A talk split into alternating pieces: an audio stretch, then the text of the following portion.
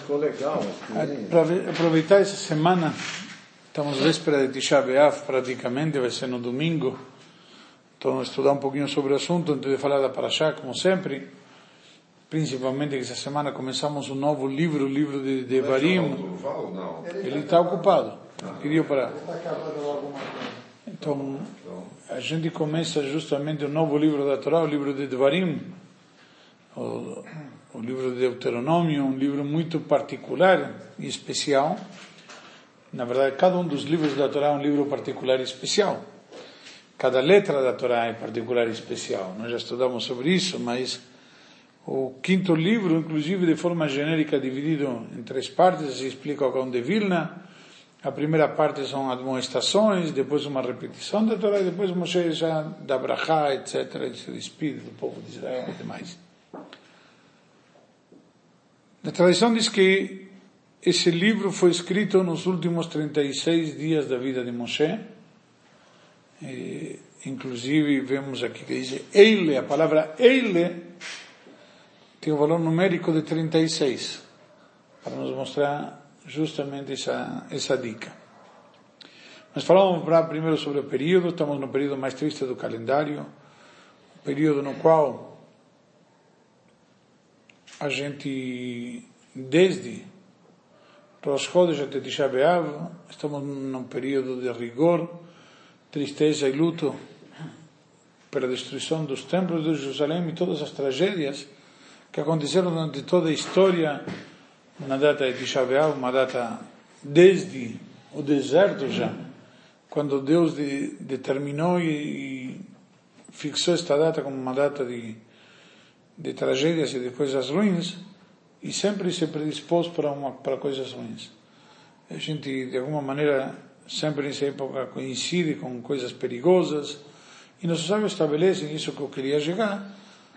Primeiro, algumas leis de luto gerais do povo, como não cortar o cabelo, não ouvir música, não fazer festas, etc. E também um período de cuidado adicional.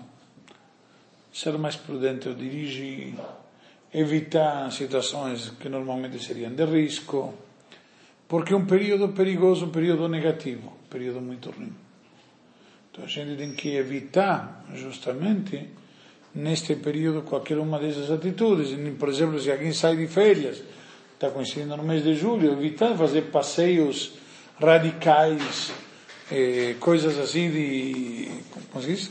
De risco que possam envolver algum risco. Inclusive, diz a Allahá, se uma pessoa tem algum julgamento, inclusive, pendente, que está sendo prestes a acontecer, para evitar, neste período, se puder, para adiá-lo para, para depois de Tisha B'Av. Vai, dos dias de quando? Vai acabar no Vai acabar no sábado. Sábado não de Av, na verdade, na verdade, como sábado... Eh, eh, como nove dias cai no Shabbat, de fato a gente empurra isto até domingo, porque no Shabbat não tem luto, jejum, tudo. Então tudo vai vigorar no, no, até domingo à noite. O jejum vai de sábado à tarde, às 17h41, até domingo à noite. E quando começou a Minóis? Um segundo, um segundo. É, então, no domingo é um período de luto e domingo à noite se costuma comer, mas domingo à noite ainda vigora um pouco o luto, porque está na noite seguinte, mas na segunda-feira de manhã já pode tudo normalmente. Os advogados trabalham com uma coisa chamada prazo fatal. Prazo fatal significa, em poucas palavras, se você não cumpre até um determinado dia o ato que você tem que fazer, você perdeu o prazo e não pode mais refazê-lo. Ele já explicou isso. Né?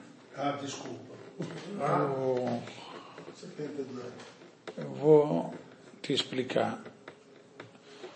Você, o que você pode evitar. Então, por exemplo, não vou entrar com um processo. Ah, entendi. Depende não vou. Depende de mim. Eu evitar coisas. Eu não vou fazer coisas que são literalmente por prazer neste período ou coisas que sejam que levem risco. risco hoje em dia, de certa forma, é enfiar o de, tocar um aparelho elétrico pode dar choque. E você sair na rua pode ser atropelado. Você evitar os riscos. Da mesma maneira, não é questão de, de, de, julgamento, evitar de fazer julgamento. Tem um julgamento com goi, etc. Se você puder evitar, evita, porque é um período no qual você pode se dar mal. E quando começou? E esse período começou de fato na sexta-feira, dia Rosh Chodesh primeiro dia de Av. Sexta-feira que passou começou. Obrigado. A história de Nove de Av começou no deserto, no primeiro ano, quando o povo de Israel saiu do Egito e mandaram os espiões na terra de Israel. Eles voltaram, falaram mal da terra e o povo jurou gratuitamente. Aquela expressão que a gente ouviu alguma vez de um pai quando amoesta o filho e dá bronca no filho, diz, e o filho está chorando porque chora, porque é de manhã. Então você está chorando sem motivo, eu vou te dar motivo para chorar. Isso vem daqui. A Kadosh Baruch falou, ah, vocês querem chorar, eu vou dar motivos para vocês chorar. A minha pergunta foi porque não se fala em duas ou, duas ou três semanas assim? Não são duas Não, são ou... três semanas. Sim. Então essa que era a minha pergunta. Quando que elas começam? As três semanas, as três semanas que nós comentamos semana retrasada, acho que você não estava, e também comentamos semana passada, você também não estava. Estava assim. Então, quando nós comentamos, então por que você perguntou de Que eu novo? me esqueci. Ah, não, estava fisicamente. Eu me refiro envolvido, ligado. Só que esqueci. É que você não está acostumado a sentar à minha direita. Daí, acho que o lugar que. Tem que deixar vago um lugar à minha direita. Porque se senta o Durval, é Durval. Se senta o raio.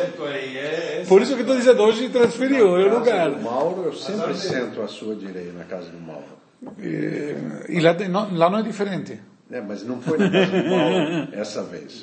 Mas Esse problema, voltando Mauro. à questão, com essas três semanas, quando começaram? Essas três semanas começaram exatamente dois domingos atrás. Já esse domingo seriam três semanas. Que também, da mesma maneira como são três semanas exatas, também começou no Shabat. E do Shabat foi adiado para o dia seguinte, que seria o domingo. Teve jejum. Teve o jejum de 17 de Tammuz, que foi adiado para o dia 18. Aqui também, dia 9 de Av, que vai ser adiado para o dia 10 de Av. Tá, obrigado. Mas então, se você tem um processo caminhando, ele não é novo, você já não, não iniciou nesse momento. Você não pode deixar de acompanhar esse processo. Então, não Uma depende- coisa é ser negligente, Não depende de você, não? Dep- é- é- depende, vamos dizer, do Estado, de uma regra, de um regramento. Uma coisa é ser negligente ou relapso, e outra coisa é ser eh, Cuidadoso. cuidadoso, vamos dizer assim, é dizer precavido. Eu tenho que evitar, se eu tenho prazo, tenho que fazer prazo, eu tenho que evitar também fazer tratamentos de saúde nesse período, Eh, coisas que de cirurgias, etc. Agora, se alguém for atropelado, não vou deixar ele morrer, porque não vou operar ele que foi atropelado. Tem coisas que são emergenciais e coisas que são pontuais. Eu tenho que tentar evitar. O que eu posso evitar, vou evitar. Mas, Então, isso que eu quero dizer. A expressão, sabe, as bruxas estão soltas. Sim, mas depende de você. É, Quando depende de você. Quando não depende de você, você não tem muita alternativa. Eu, não? eu- por isso que eu falei, você tem que evitar. Você só pode evitar o que depende de você. O que depende dos outros, você não evita. Evidente. Então- calendário, 17 Tammuz, 9 dias. Não, o período, o período eu sei. É que justamente para um, para um advogado não existe isso. Não, não. digo- Para ninguém. Ninguém existe. Para ninguém existe isso. Ok? Uma pessoa que trabalha e no trabalho dele também tem prazos a cumprir. Não é somente advogado. Um fornecedor, se não entrega para o cliente, ele perde o cliente, ele perde, pode ter prejuízos terríveis financeiros. E qualquer empresa, acho que isso não tem, que você como advogado só vê o problema na tua especialidade. Ótica. E o seguro que vence naquele dia? Você não vai fazer o contrato, a renovação do contrato? Porque- Por isso eu digo, cada um está vendo o seu. Essa é uma colocação muito boa. Eu sei que você gosta. Aliás, como sempre, é as minhas colocações modestamente. Vamos lá, então, e, o jejum começaria no Shabat ainda, já na prática não é que começa o jejum no Shabbat, na hora do pôr do sol, que seria 17h41, já não podemos mais comer, mas ainda é Shabbat. Então simplesmente você está comendo, ah, o que seria a Seudat Amavsek, a refeição de, que, vamos dizer, inicia o jejum, já a última refeição, tem que concluí-la antes de 7h41. Nesta refeição, por ser Shabbat, você pode comer carne, frango, eh, evitar coisa muito salgada, como toda dica sempre antes de um jejum, principalmente um jejum comprido como este. Como não se pode comer carne normalmente, este ano, como coincide com Shabbat, então não tem a proibição de comer carne. Vinho. Eh, vinho pode se beber no Shabbat. no Shabbat. No Shabbat. E, e por último, e se costuma também no Shabbat, não tem um problema de se fosse um Tisha B'Av, não no Shabbat, na véspera de Tisha B'Av se costuma sentar baixinho, como se tivéssemos de Shiva, e comer sentado já de luto, baixinho. Então não precisa fazer isto porque está no Shabbat ainda. E no Shabbat não se pode fazer nada de luto. Então se costuma, por exemplo, que a pessoa está vestindo sapato, quando termina o Shabbat, horário que dá de término do Shabbat, eu vou passar depois, não me lembro agora de cor, e quando termina o Shabbat, você literalmente você pega aquela hora e pode já normalmente, e, como chama?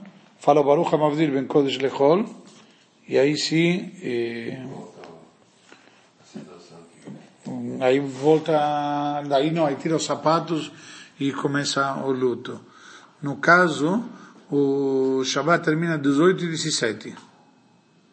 E o jejum começa? 17 e 41. 17 e 41. De sábado. Então, aumentando. Inclusive, já está aumentando, sim. 17. É um jejum que nem Yom Kippur. Jejum que nem Yom Kippur. Então vai até E, Na verdade, este ano sim. Por que digo este ano sim? Uma, um comentário interessante que você fez.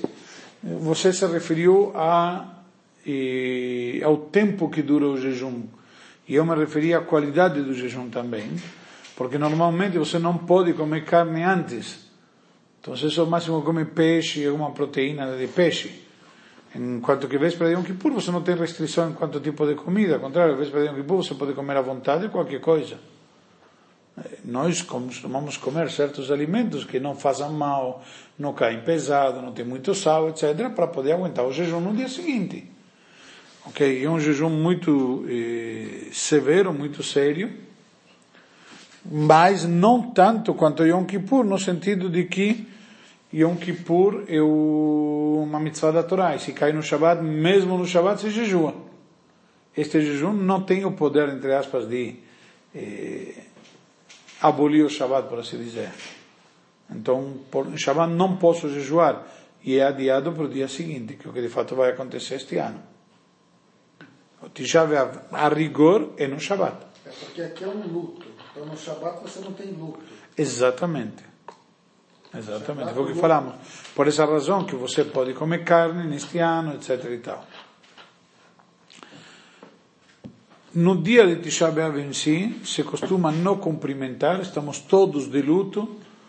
Na noite de sábado à noite se costuma sentar baixinho, se costuma não se cumprimenta, se veste calçado de pano como uma pessoa que está de, de luto, ou crocs, coisa assim.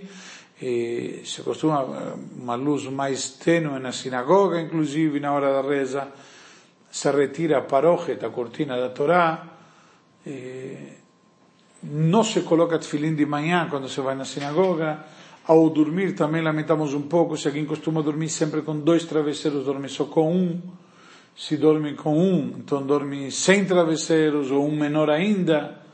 A ideia é simplesmente a pessoa sentir o incômodo, por assim dizer, que seria o luto.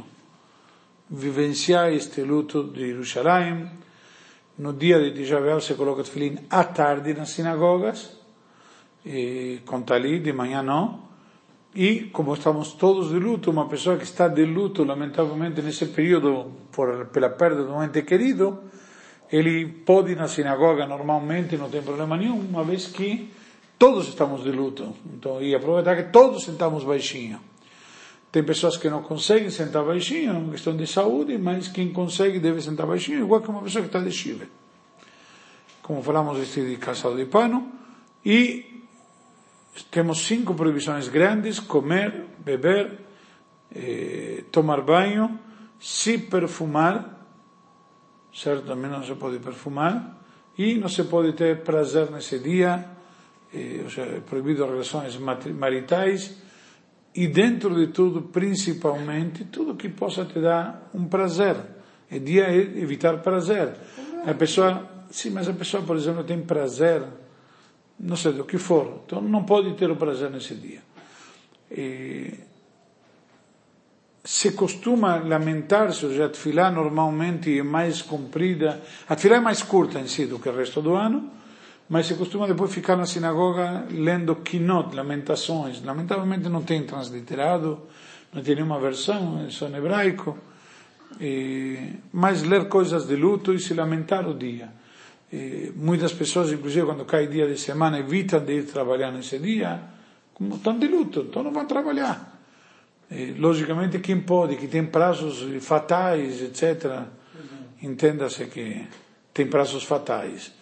Mas o conceito. Eu até posso sentar no chão baixinho, o problema é levantar. E aí como que faz? Não precisa levantar, pode ficar aí. Aí o.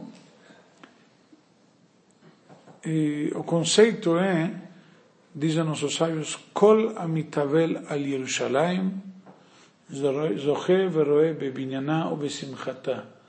Todo aquele que se enluta por Jerusalém, ele merece e terá o mérito de ver e partilhar da sua eh, reconstrução e festa e alegria.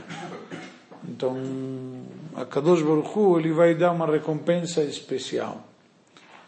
A gente às vezes não tem consciência do que significa que foi destruída Jerusalém, mas eh, uma vez, estava lembrando justamente essa semana, eu dei uma palestra num, na Liberdade, sobre a importância do Beit HaMikdash e me pediram para dar uma palestra e eu imaginei que era sobre a construção do Beit HaMikdash. Eu não tinha tempo de preparar devidamente com plantas e tudo mais, que é o que eu pensei que eles queriam, então dei uma palestra diferente sobre a importância.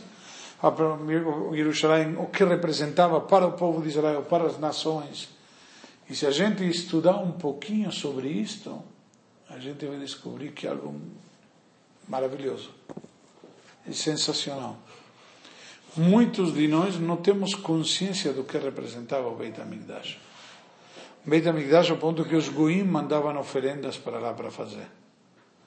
O Beit HaMikdash está trazido que Alexandre Magno veio para destruir Jerusalém e quando saiu o Cohen Gadol, o encontro dele, ele voltou para trás e falou, mas como você vai voltar para trás e não destruir? Ele falou, quando antes de sair para cada guerra, este homem veio no meu sonho e disse que reza por mim neste lugar. Só nunca soube quem era e onde que era este lugar. E ouvi falar sobre Jerusalém. Mas se neste lugar este homem reza por mim, para o meu êxito e sucesso, como vou poder destruir? Então, eu contei naquela ocasião. E, então, na prática, nós vemos, tem, tem, tem histórias maravilhosas sobre Jerusalém. Então, às vezes, a gente não percebe, mas é chamado Klilat Yofi. Deus mandou ao mundo dez medidas de beleza. Nove foram para Jerusalém e uma para o resto do mundo. No resto do mundo se fala das sete maravilhas, etc. E se fazem votações, quais são as sete maravilhas, etc se esta é da maravilha, se não é da maravilha, se fazem. Imagina que tudo que você vê no resto do mundo é só uma porção de beleza. As outras nove estavam em Jerusalém. A Kadosh Baruch Hu literalmente manda todas as suas brachot ao mundo através de Jerusalém.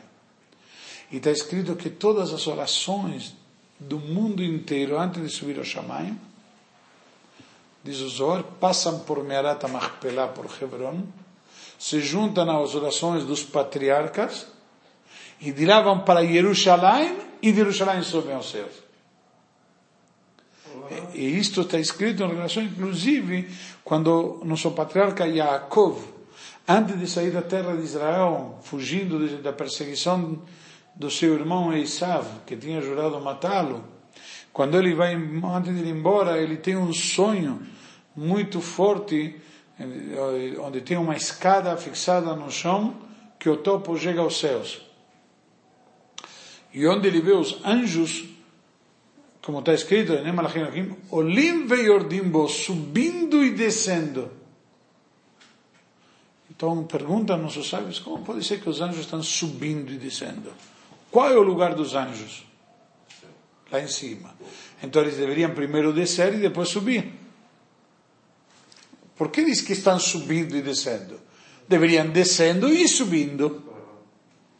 Então diz que, na verdade, uma das explicações, isso que quero trazer, ele viu a escada que estava em Shem, eh, perdão, em, passava o meio da escada em Jerusalém, justo.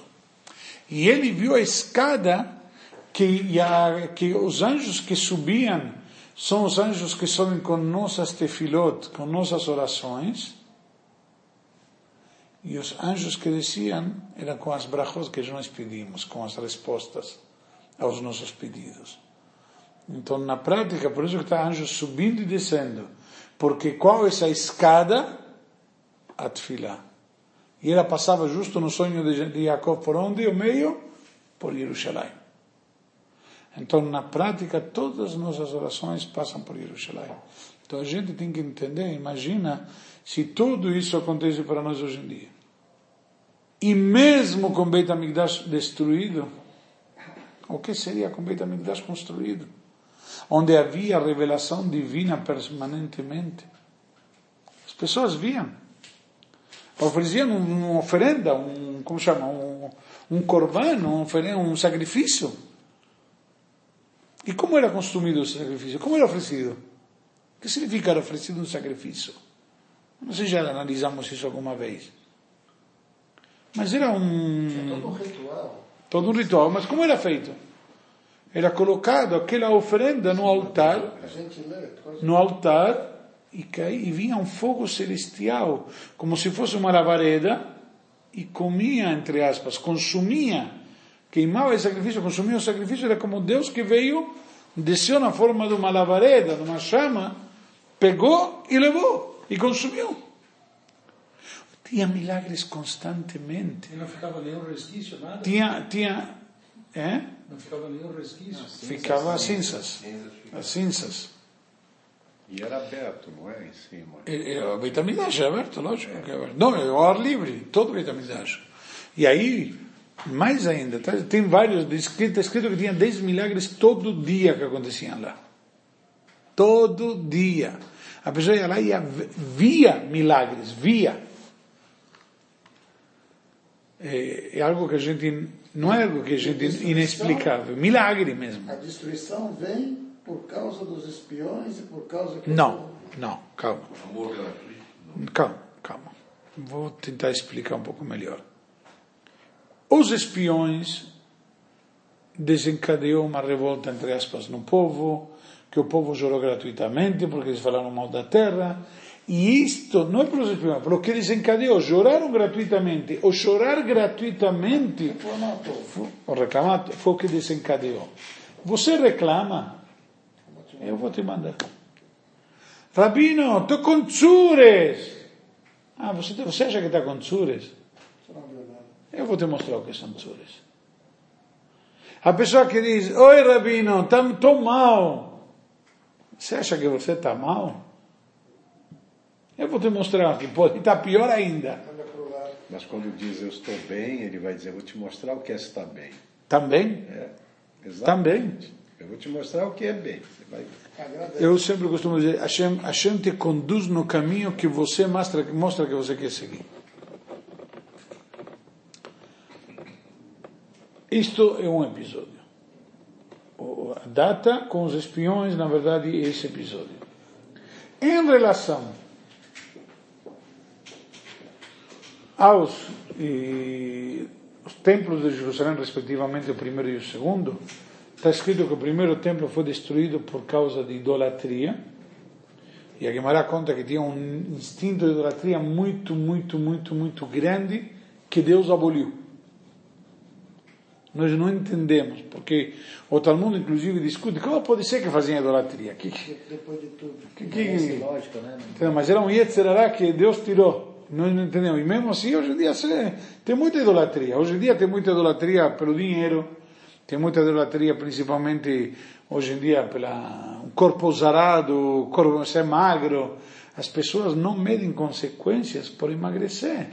Eu te digo honestamente, eu- não entendo muito da parte de estética a nível quanto influencia no psicológico das pessoas.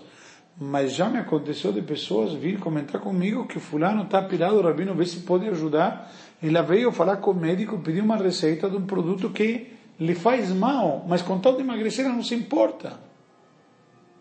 Eu estou falando sinceramente, tem pessoas que para emagrecer não, literalmente não, não, não, não, sei se não ponderam direito. Pode ser considerado uma idolatria.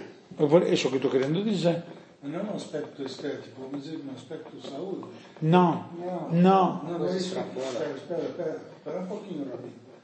É, é, é, Às vezes você atinge um nível de gordura muito tão elevado que você corre até um... Mas não é esse o caso. As pessoas que procuram, Ficar bonito. as pessoas que procuram emagrecer, Oculta ao físico. as pessoas que procuram emagrecer por causa da saúde, certo? Se é por saúde, geralmente elas não procuram emagrecer, é os médicos que as mandam emagrecer. Sim, é isso. Isso tem que ser. Quem procura emagrecer e está disposta a pegar, entre aspas, caminhos que são prejudiciais com tanto de emagrecer, e esse é um episódio que aconteceu comigo hoje. Uma mulher que foi para uma médica pedir uma receita que tinha um componente que ela viu dizer que é muito bom, e a médica falou, mas esse medicamento, esse, esse componente está proibido só em certas circunstâncias. Aquele componente. Não, isso deve ser anfetramona. É, Não sei. Deixa pra lá. Não sei, não perguntei porque não, não faz diferença para mim qual é o componente. Porque nós já falamos hoje sobre isso. É. Então, as pessoas- ok? Então, tinha um Yetzerará muito grande. Hoje em dia temos outros Yetzerará. Esse foi o primeiro templo. O segundo templo, diz o Talmud, foi destruído por ódio gratuito. Não vou com a tua cara. Não gosto. Até podemos dizer, nós vimos alunos da Rabi Akiva que não tiveram respeito, tolerância um por outro. E morreram todos numa epidemia. Não foi destruição do templo. Foi posterior ao templo. O templo já estava destruído, mas talvez tivesse sido suficiente para destruir novamente, entre aspas. O que quero dizer? O templo tinha sido destruído por ódio gratuito e mesmo assim o pessoal não aprendeu a lição. Então não aprendemos até hoje. Bravo. Qual a prova que não aprendemos até hoje? O templo não foi construído. Não Exatamente. aprendemos até hoje. O Talmud Yerushalmi traz uma, uma passagem que o fato que o Beit HaMikdash não foi reconstruído é a melhor prova de que nós não mudamos nada, é como se tivesse sido destruído hoje em dia. Por quê? Enquanto ele não é construído, é como se tivesse sido destruído. Porque de fato, vamos explicar em linguagem simples, de fato o denominador comum é o mesmo. Não o merecemos. Agora mais profundo, porque muita gente, literalmente, não está nem aí. Nem sabe o que era, o que foi, o que pode ter representado. Nem, nem, nem, sei lá. A verdadeira. A, a, Então, a como é que vai chegar nisso? Talvez, talvez, eu vou te dizer uma coisa. Talvez as pessoas. A gente. Não, não, não, não, não, não, deixa, deixa, deixa eu terminar, deixa eu terminar a frase. Talvez as pessoas não tinham a consciência do Beit HaMikdash, o que que representava, o que significava. Talvez as pessoas não sabem, talvez as pessoas não estão nem aí. Mas se nós vamos analisar, e presta atenção que eu vou dizer, o que diz nossos sábios, o Beit HaMikdash foi destruído por amor gratuito, por ódio gratuito. não por falta de conhecimento. Se as pessoas sabem que isto prejudica o Beit ou não, não tem nada a ver.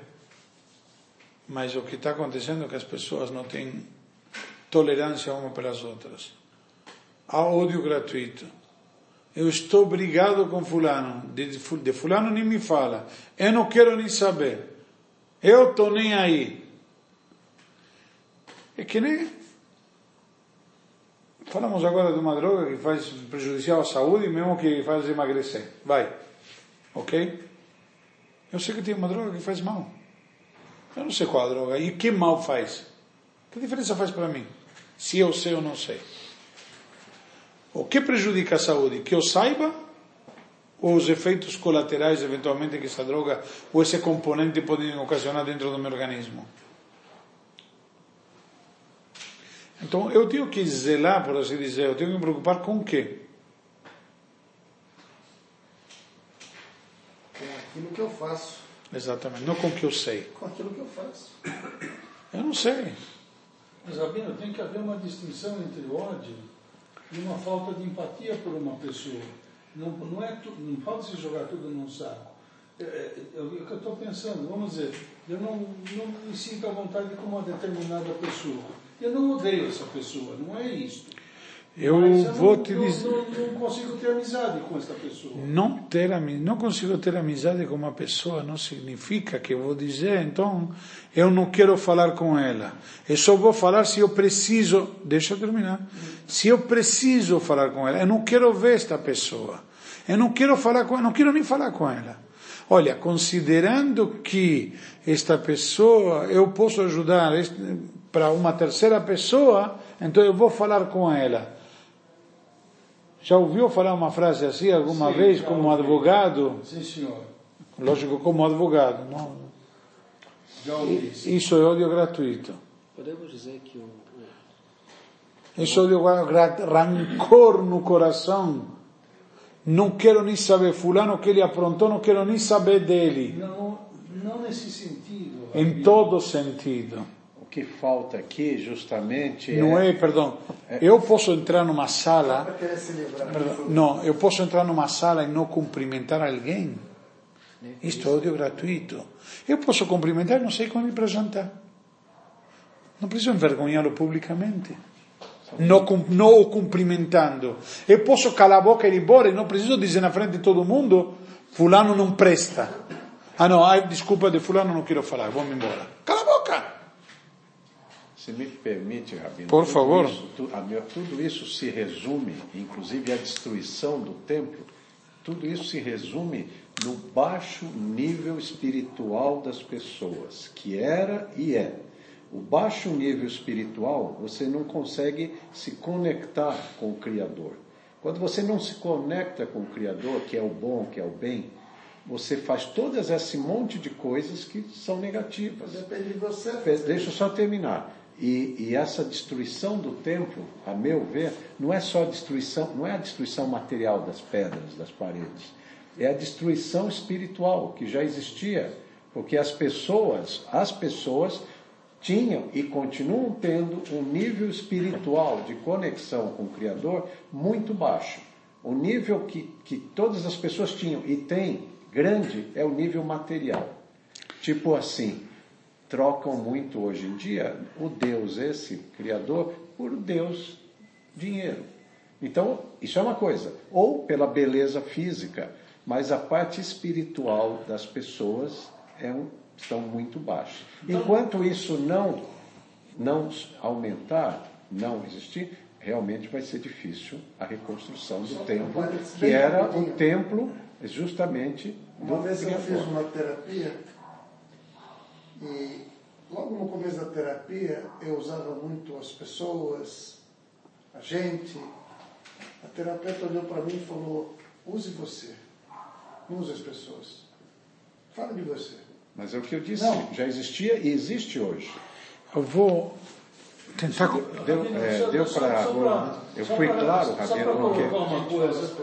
Desculpa, só, só para colocar uma coisinha a mais. Eu te faço a seguinte pergunta. Nós somos obrigados a gostar de todas as pessoas? eu vou tentar responder. Primeiro que nada, vou me referir ao que o Hari disse. Eu vou um pouquinho discordar, um pouquinho, porque o problema aqui não é a pessoa que com, tem espiritualidade ou conexão com, com o Criador, como se diz, com Hashem, se não estamos falando aqui do homem para com seu semelhante. O que conta aqui o homem para com seu semelhante, independentemente do homem para com Deus. E nós aprendimos isto já na Torá, claramente em Parashat Noach. Em Parashat Noach nós encontramos dois episódios terríveis. No início e no final da mesma porção. No início da porção Noach, a construção da arca, o dilúvio. Deus acaba com todo mundo. No final da porção encontramos a Torre de Babel. Qual a diferença em, em ambos? O que teve que são tão que eu estou marcando esses dois episódios numa mesma porção da Torá? O dilúvio veio porque o mundo estava um caos.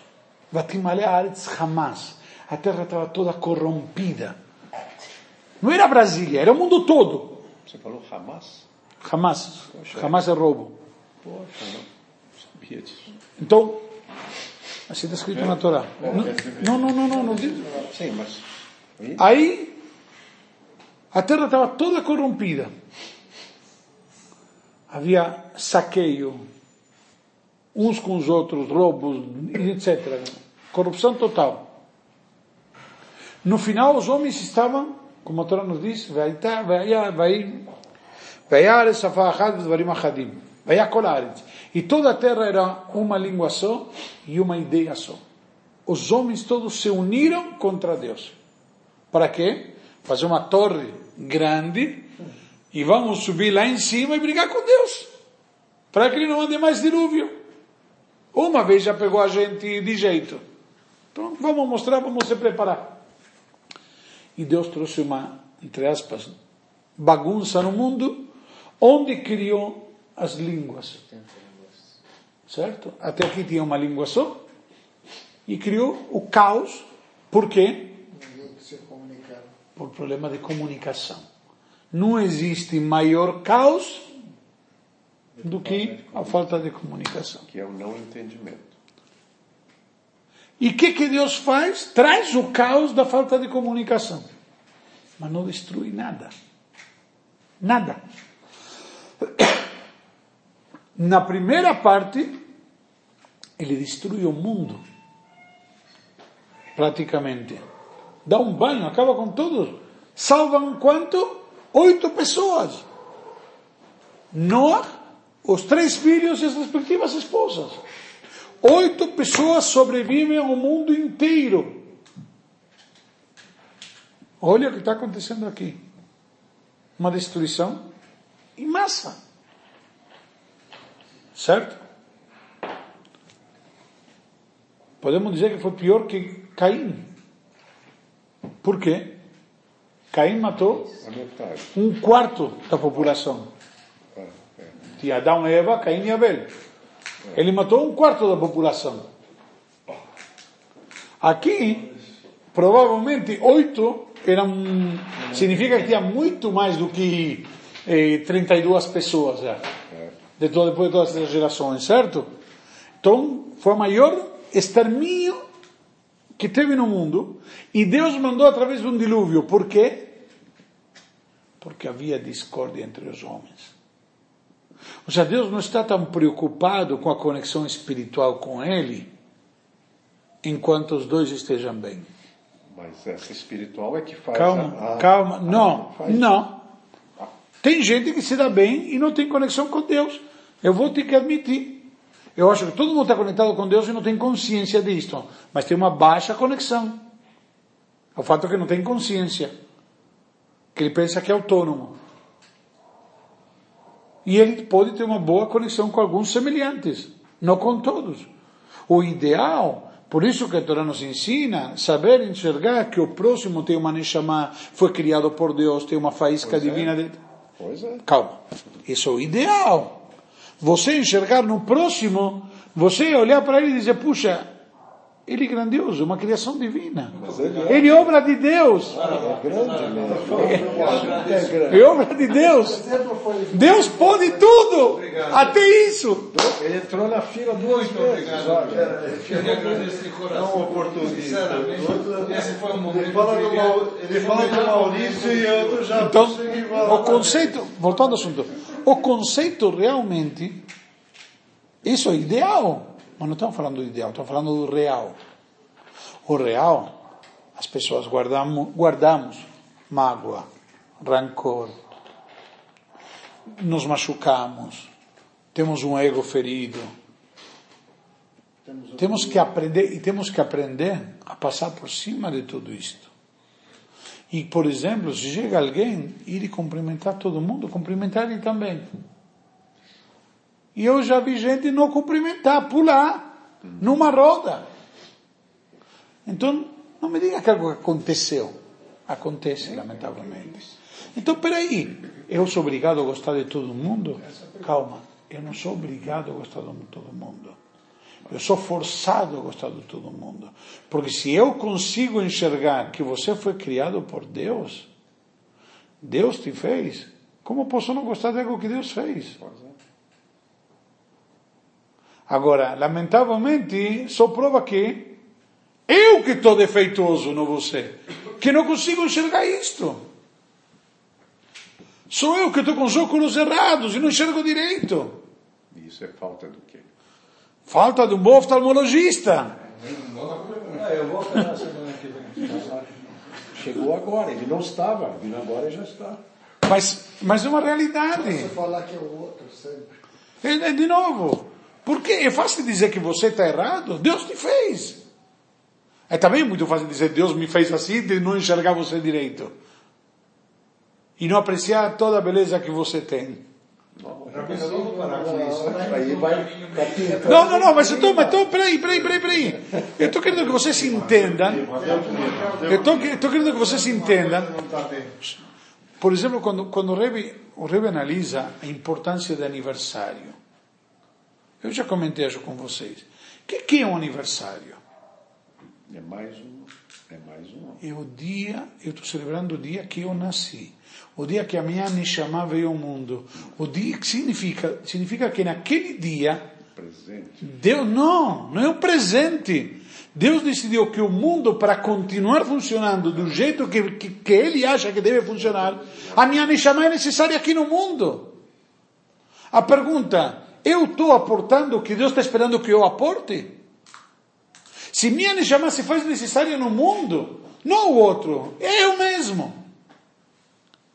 Se minha Neshama se faz necessária no mundo, eu estou aportando aquilo que eu deveria, para o qual Deus mandou esta Neshama ao mundo. Deus mandou me Neshama ao mundo para eu ficar lá, eh, passando e-mail de piada para todo mundo? Ou para fazer algo mais nobre? Deus mandou me Neshama ao mundo para quê? Aí um nível de conexão com Deus, aí precisa sim, realmente, para poder enxergar. Isso vai me ajudar a enxergar melhor. É verdade. Mas o ponto aqui, temos dois lados, o homem com Deus e o homem com seu semelhante. O homem com Deus me faz melhor apreciar o homem com seu semelhante, mas não é um pré-requisito.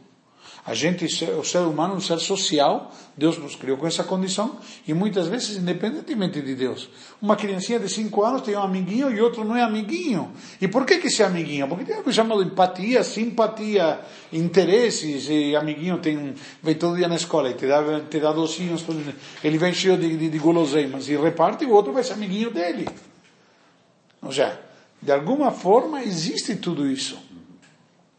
Mas nós devemos aprender justamente a resga- a resgatar esse lado eh, nos outros. Começar a enxergar o outro como alguém que posso, no mínimo, no mínimo aceitar. Eu tenho que saber aceitar as pessoas, apesar de que, não, entre aspas, não goste delas Tolerância. tolerância. A saber, e isso não significa, eu posso não ser amigo dele. Eu posso eventualmente não convidá-lo para o meu aniversário. Posso não sair com ele para jantar. Mas também negar um cumprimento ou se me liga não atender o telefone, ou coisa semelhante, já estou indo A demais. última, a última oração da Amidá, né? Que fala, guarda meu lábio de calúnia, de calúnia, minha boca de duplicidade. É a última parte da Amidá. Todo dia rezamos isso. Todo dia rezamos isso. Se eu estou de frente para um assassino, é assim que eu devo pensar? E há uma passagem no Talmud muito interessante. Diz o, o versículo de Salmos: Itabu hataim minaaretz, que se acabem os pecados da face da terra. Então o Talmud nos conta que tinha um sábio chamado Hillel, devem ter ouvido falar dele, não, perdão, Hillel não, Rabi Meir. Rabi Meir, grande sábio, e este Rabi Meir tinha um vizinho que fazia a vida impossível dele. Ele literalmente sucrinava ele de um jeito incrível. Um dia ele não aguentou mais e falou que se acabe. A esposa dele, mulher chamada Brúria, destacada como uma mulher muito sábia e inteligente, a Brúria falou para ele, me desculpa, mas isso está errado. Ah, mas eu não aguento. Estou fazendo um pouco novelístico, mas não aguento ele. Falou, está escrito, você está interpretando mal o passuco. O versículo diz que se acabem os pecados da face da terra e não os pecadores. Ao invés de pedir a Deus para acabar com ele, pede para que acabe o mal que há nele. E o Talmud diz que ele fez chuva, ele rezou para que acabe o mal do, o mal do homem e o homem melhorou, se regenerou.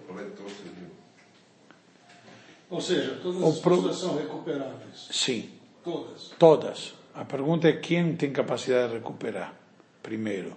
Segundo, o que se faz se eu não tenho capacidade de recuperar? Terceiro, você está avaliando por um sistema judiciário ou por um sistema espiritual? Quarto, se for pelo sistema judiciário, você está se baseando no sistema penal ou correcional? E assim por diante, nós podemos ir longe. Eu já falei disto em algumas oportunidades, inclusive dei uma, uma vez uma palestra sobre este assunto, onde tinha praticamente 90% de desembargadores e juízes. Eu te digo sinceramente que o pessoal praticamente bateu palmas de pé depois de que terminei. Porque justamente nós temos um problema. Hoje em dia, analisamos pelos valores que vemos na sociedade. E na sociedade, o referencial que temos é um sistema penal, não correcional. Não se procura regenerar a pessoa, ao contrário, Procura se segregar. não. Se procura profissionalizar. Ele entra por um crime pequeno e ele sai um profissional do crime. Ele sai já com um master degree. É isso. Sim. E se for Ele sai pós-graduado no crime. E se for pelo caminho Se sai. espiritual, Rabino?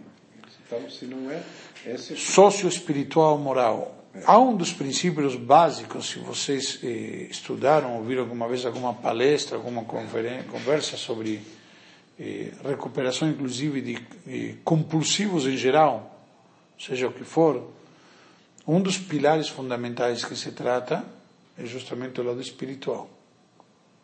Porque, de fato, é um dos componentes fundamentais do ser humano.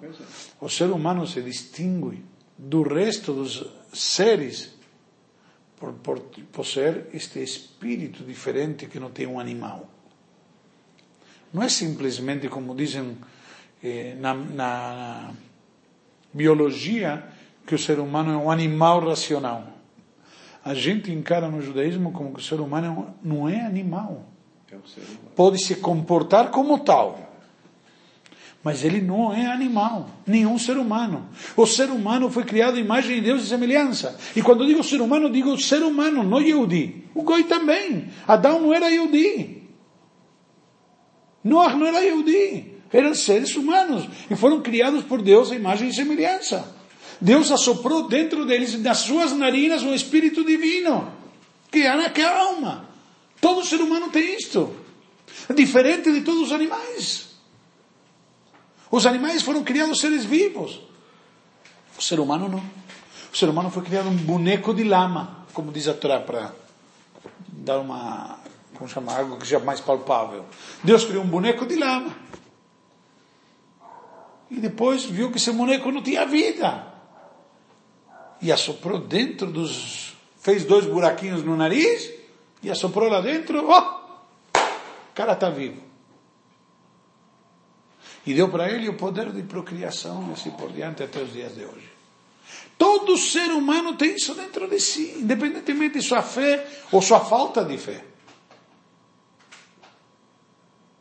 Lamentavelmente a gente esquece disto. O que eu te falei, perceber que cada um foi criado por Deus. Conseguir enxergar isto. Evidentemente, eu entendo o lado legal, só para completar a ideia, eu entendo o lado legal, que se tem alguém que não tem condições, não está apto para conviver em sociedade, se torna um perigo para a sociedade, eu preciso isolá-lo e lá eventualmente tratá-lo para regenerá-lo e adaptá-lo e reintegrá-lo à sociedade. E se eu não, como sociedade não tenho os meios para fazer isto, o que, que eu faço? Isolo ele, entre aspas, punindo ou puno a sociedade e reintegro mesmo não estando apto. Aqui nós vivemos uma utopia, né? Perdão, eu não vou analisar o que vivemos aqui, prefiro não falar. Eu, o que eu quero, eu quero é só analisar os fatos e o que, que a Torá me ensina disto. Ponto. Ok? Nós vimos semana passada, inclusive na Torá, na ordem Parashá, sobre eh, o cidadão que matava acidentalmente, ia para a cidade de refúgio, e lá ele ficava até a morte do Cohen Gadol. Que tinha a ver a morte do Cohen Gadol, que tinha a ver alho com bugalho. Porque se o Cohen Gadol morre no dia seguinte, ele sai livre, e se o Cohen Gadol morre daqui 20 anos, o cara vai ficar 20 anos lá. Enfim, não, não quero entrar no meio da questão, mas existe todo este assunto, é uma questão um pouco mais complexa. O nosso tema era Tisha e a gente se deixou levar, mas acho que tem ainda muito a ver, porque trata sobre a base do Tisha. Qual é a base do Tisha? O ódio gratuito. Se a gente consegue tratar o ódio gratuito, se você trata as causas, automaticamente resolve as consequências. Certo? Então não, não é questão de ir agora, vamos para Jerusalém, vamos comprar um tijolos, comprar cimento, cal e acabou, construir o terceiro Beit HaMikdash. Foi nesse sentido. Foi não nesse, vai dar certo. Foi nesse Porque sentido. a causa que, que, não, que nos torna eh, impróprios de merecer tudo isto, continua aí. A origem é o egoísmo de cada pessoa? A origem não diz que é egoísmo, diz que falta, na verdade, porque tinha ódio gratuito, falta de amor gratuito. Ou pode ser que uma das causas do, do ódio seja o egoísmo, seja a vaidade, seja egocentrismo. Já, causas que provocam o ódio. Eu, é, com todo respeito. Mas às vezes o ódio gratuito é, o ódio que é gratuito. É nem por egoísmo. É gratuito. mas é- O ódio por, por egoísmo tem, um- não é gratuito, tem egoísmo. É nesse sentido que eu falei, Rabino, insisto, é, a- é o nível espiritual baixo. Porque quando você, quando eu disse nível espiritual, eu não pensei criatura com criador. É, é nesse, se você tem um nível espiritual alto, e é isso que a gente está tentando, você vai viver, vai praticar aquela vontade divina que quando nos criou. E você vai fazer isso com, com, com, com o seu mundo, com, as suas, com a sua gente. Não é só nessa relação, quando eu disse, é nessa relação. Entendi que foi por princípio. É. Então é nessa relação. Mas se ele é o Criador, ele é o amor, é o bom, se você está ligado a isso, você tende a fazer isso aqui, no seu mundo, com a sua gente. É, foi nesse sentido que eu coloquei. E não só com relação a a ele. É com relação a ele. Onde entra a reclamação nisso tudo? Quantas vezes por dia cada um de nós reclama? Acho que a reclamação não necessariamente tem a ver diretamente com o ódio gratuito, mas tem a ver conosco. O, o, o, o inconformismo que é o que desencadeia na reclamação, isso vai nos corroendo. Nos torna pessoas piores. Simplesmente, o inconformista, o cara que sempre está chateado, te transforma num cara sempre, tá, nada está certo, nada está bom, que é o que você está dizendo. Não interessa, mas não interessa, está reclamando de tudo. O fato de reclamar de tudo vai fazer de você um cara amargurado. Aí não consigo me relacionar como deveria. Vai ser amargurado. Vai ser amargurado. Uma Não... história de uma semana passada no luto, tem um cara que quando destruiu o templo, ele ficou feliz. Porque ele diz o seguinte, só dest- destruiu o tijolo, o povo não destruiu. Sì, Kilacha matou a Laitzim Baravanim está escrito. Deus de- derramou sua ira sobre as pedras e as madeiras. E que nem um pai, o exemplo que se dá normalmente, que nem um pai quando os filhos estão brigando, tem, os filhos estão brigando. Por quê? Querem um brinquedo. O que que faz o pai? Tira o brinquedo. Acabou. Porque o pai pensa, tirei o brinquedo, o que que eu fiz? Tirei o motivo da briga. Só que não, na verdade o pai, esse pai que faz isso está errando. É verdade, ele tirou o motivo dessa briga, mas não ensinou eles a conviver e dividir e compartilhar. E respeitar. Diferenças. Entendeu? Seja, esse pai está pecando ainda na educação. É verdade, ele resolveu este problema pontual, mas não ensinou a eles a, a convivência. Então, qual é a vantagem, então, de não destruir os filhos, destruir só o prédio, os tijolos e as madeiras? É que ainda restam os filhos para poder ensinar ele. O pai pegou o brinquedo, quebrou, acabou o brinquedo, não tem mais brinquedo, quebrou o brinquedo. Não tem mais o que brigar, acabou o brinquedo, não adianta brigar. A vantagem é que poupou os filhos. Ah, e qual é a vantagem que poupou os filhos?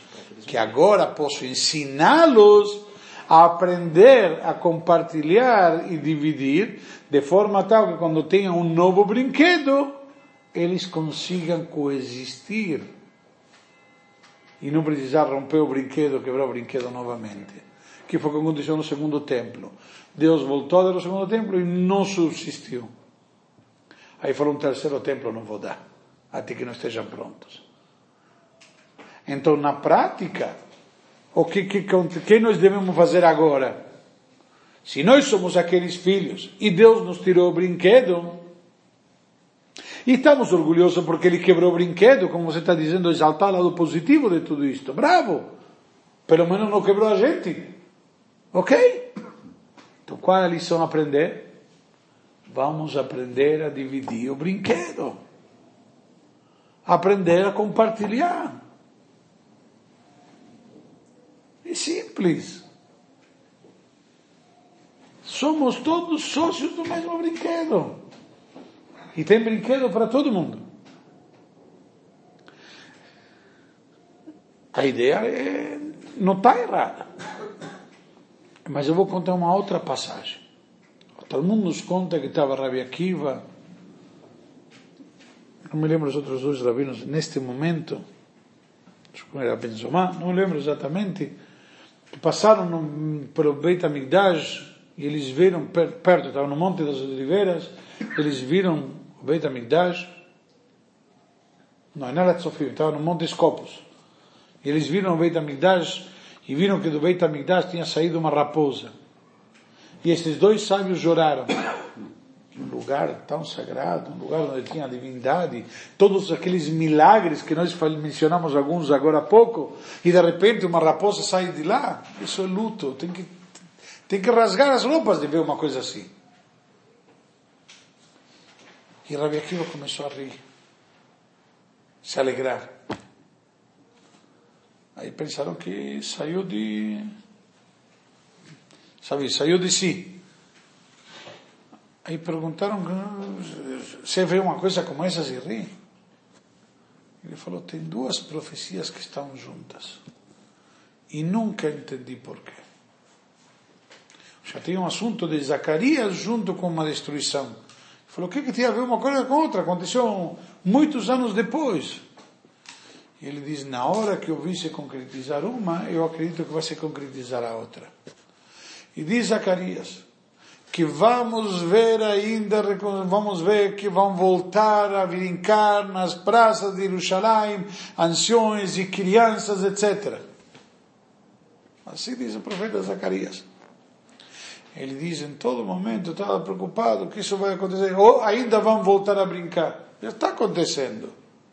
Mas na hora que o Beit HaMikdash foi destruído, agora sei que essa profecia de Zacarias também pode se concretizar.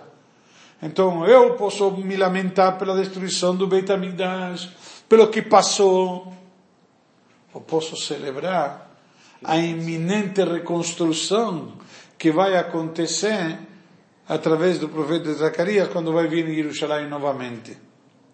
E essa é uma das coisas que mais me emociona quando vou para Jerusalém, hoje em dia, na cidade velha de Jerusalém, no quarto, no parte moderna, vamos dizer, da cidade velha, tem lá uma praça perto do Cardo, com um totem de pedra, gravado uma placa de bronze em cima, esta profecia. No meio de uma praça, onde tem idosos lá, você vê lá o pessoal passeando na praça, criança brincando em volta, literalmente. Talvez são 300, 400 metros do cótel. Ou seja, uma coisa incrível. A profecia está se cumprindo. É por isso que Rabi Akiva está, está alegre, está contente. Então nós temos, é verdade, o templo foi destruído. Mas temos uma luz imensa no fim do túnel. E por incrível que pareça, estamos mais perto do que nunca. Até o ano 6000. Até 6 mil, estou chegando. Até o ano 6000 no máximo. Para antecipar tem que ter amor ao próximo, essas coisas. Cada um